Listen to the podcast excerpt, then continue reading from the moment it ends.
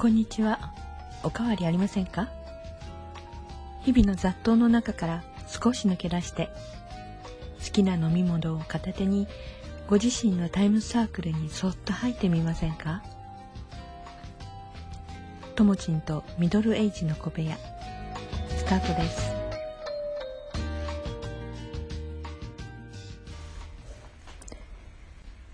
はい、今日第2回目の放送になります。えーっと、少し間が空いてしまったんですけど、前回、えー軽くお話をさせていただいて、さあ、改めて何からお話をしようかなって考えた時に、ちょっと立ち止まってしまいました。えーっと、わからないというよりも、身近な会話、身近なお話の中で何が必要なのかなって少し改めて考えてみる時間になっていたので、えーちょっと時間が空いてしまったんですが、えーまあ、私なりに考えた結果っていうかね、えー考えてみて、今日は、あの、夫婦、まあ一番ベースになるかもしれないですね、生活していく上で。えー夫婦について考えてみたい、またお話ししてみたいなと思って、少し、えーいろいろ私の中で、えー考えていく時間を取らせてもらいました。で、えーミドルエイジって中高年ですね。で、ある程度子育ても、うん、目処がついたかな、または、えー一区切りついたよっていう方が多いと思うんですね。で、改めて夫婦って、えー考えた時に、何かこう、ポカンって間が空いてしまったというか、距離を感じてしまうとかね、うん、いろんな方がいらっしゃると思うんですが、まずあの、このミドルエイジの小部屋で、えーじゃあどんなことに話を持っていけるのかなってこう分けていた時に、えーまず単純に大人っていうことですね。それから、えーそれがある程度、うんまあ、集合体っていうとおかしいですけど、夫婦という形。で、今度はそれを一つずつに分けて、男、そして女というものもありますね。で、夫婦、または、えー必ず、うんミドルエイジですから、えー老化というものに向き合っていかなければならないっ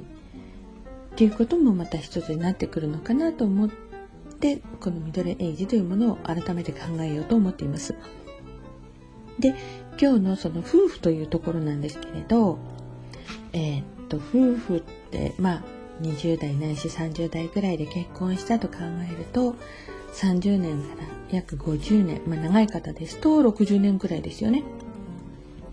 その長い期間を、えー夫婦という関係を、えー作っていくということなんだけれど、それを育てていっているのかどうかな。今正直に言って、えー夫婦というものを改めて考え直した時に、そこから要は離婚という形に持っていかれるケースって多々あると思うんですね。あの、これはもちろん中高年だけでなくて、もう結婚して早ければ何ヶ月ということもあるかもしれない。で、やはりその、時間を共に過ごすっていう中で、何が起きてくるかっていうと、うん、一番理想的なのはお互いの相互理解ですよね。でも、そこに、例えばちょっとした隠し事、それから、それぞれの、まあ、我というかわがままですね。こういうものが出てきたときに、うん、お互いの距離感であるとか、うっかり何かちょっと口を開いたらば自分の隠し事をうっかり言ってしまうんじゃないか。そんなこともあって、だんだん会話が減っていったり、で、気がついてみると、家庭内別居。で、えーその先に、えー離婚っていうものがあったりもしますね。で、もちろんそれも一つの方向性としての、えー道なんですけれど、まあ、今日は特にその夫婦という形でのお話をします。で、夫婦が長く一緒にいる、それからもう共に白髪の生えるまでどころかね、えー死を迎えるその直前まで夫婦という形。もしくはどちらか片方亡くなられても、うん、気持ちは常にずっと夫婦。お互いがその、えー、亡くなるまであの人と一緒だったという、えー、記憶ずっと持ったまま亡くなっていくという形までね持っていければ理想なんですけれどで、えー、その理解というところを特にあの考えていったんですね。でそうしたところいろんな意味での、えー、その夫婦間での触れ合いっていうのがあると思うんです。でこれは当然、えー、お互いに心を、まあ、心とか言葉をかけながら掛け合いながらのその触れ合いそれからそういう中でまた生活を含めての中での心の触れ合いもあったりすると思うんですね。でその中でお互いを理解していくそんな時間の経過だと思うんですけれどあの特にこの触れ合いというところで、えー、まあ、ミドルエイジの小部屋ですからある程度、えー、そこは突っ込んだところまでお話しますけれどやはり触れ合いというので中高年まあ会話はねどなたでも相当のことがない限りは、えー、維持されると思うんですね。だけどその触れ合い特にお互いの、えー、体まあ、体といってもねいろんな部位がありますけれども体に触れるということこれってすごくあの何て言うかな。徐々に遠ざかっていきませんか？えっ、ー、とまあ単純に手に触れる。それから顔に触れる。あとは体にまあ全体で言えば体に触れるっていうことまでの話になってしまいますけどあの外国のご夫婦なんか割と年をこう重ねていっても手をつないだり腕を組んだり、えー、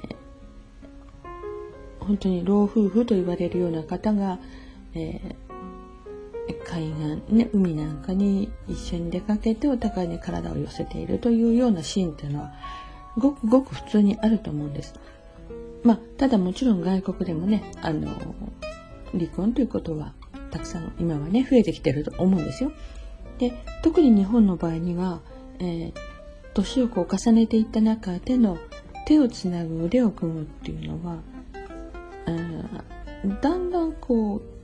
う、その世界から徐々に距離ができてしまうと思うんですね。で、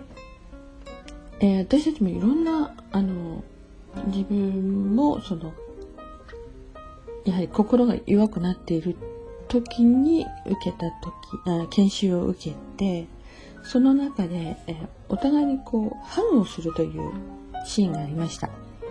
でそのハグをするっていうのが、え最初はもちろん習慣がねないですからすごい抵抗がありますだけどそれが、えー、何度かそれを重ねていった時にハグをすることって何を感じるかっていうのが私の感じ方ですけどすごいそのお互いの体温を感じるんですね。で体温を感じるっていうのはあの暑いとか冷たいとかそういうことではなくてものすごい安心感の中に包み込まれるというのをすごく実感したんです。で、えー、当然その誰とでもハグをするということではなくて、えー、そこには信頼であったりとか親愛というね情であったりとかいろんな情があると思うんですけどお互いある程度、えー、仲を知っているねいい知り合いであるとかっていう関係の中にはハグというのは別にあっておかしくないことでなんですよね。でまあ日本の風習の中でなかなかそのハグまでっていうのはないと思うんですがこれはあくまで今日はご夫婦ということで考えれば何もおかしいことじゃないんですよね。で、えー、ハグの中でその心の安らぎであるとか、えー、思いやりここに触れることができていって、えー、お互いにその、うん、言葉を交わす交わすことではないけれどもお互いの信頼感っていうのがやはりできるのではないかなっていう気はしてますね。で、まあ実際にそうだと思うので、まあ、えー、急にね、今までそんな習慣がないのに、じゃあそうしましょうと言って、急に抱きつけば、えー、これは何なんだいってことになってしまうので、そこはお互いの理解が必要かと思いますけどね。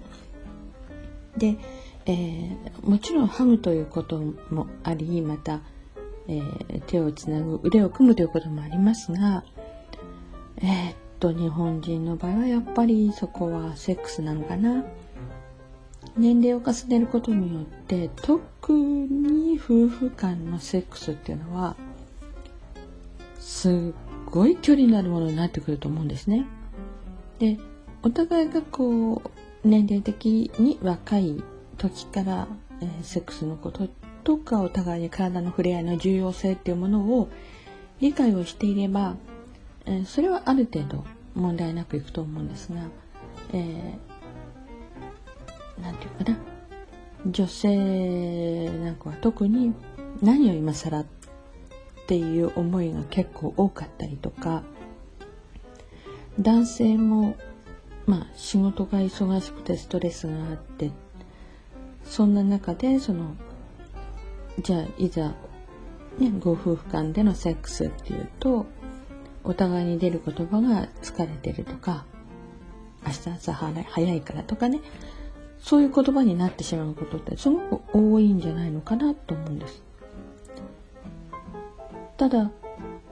ーんそのセックスに対しての理解っていうのかなこれがすごく浅くってえー、セックスっていうのは必ずしもその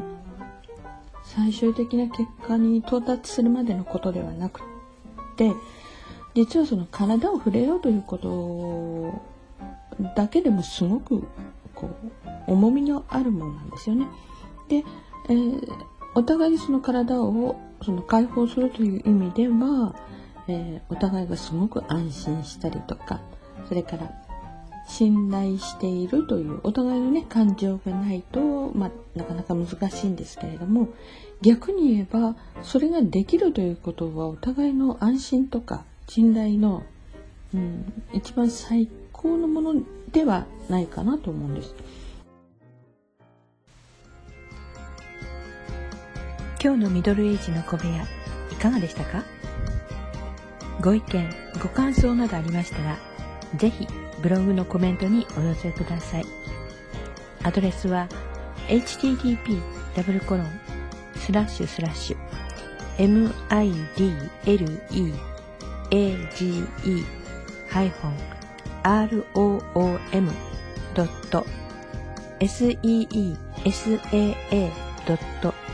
net スラッシュ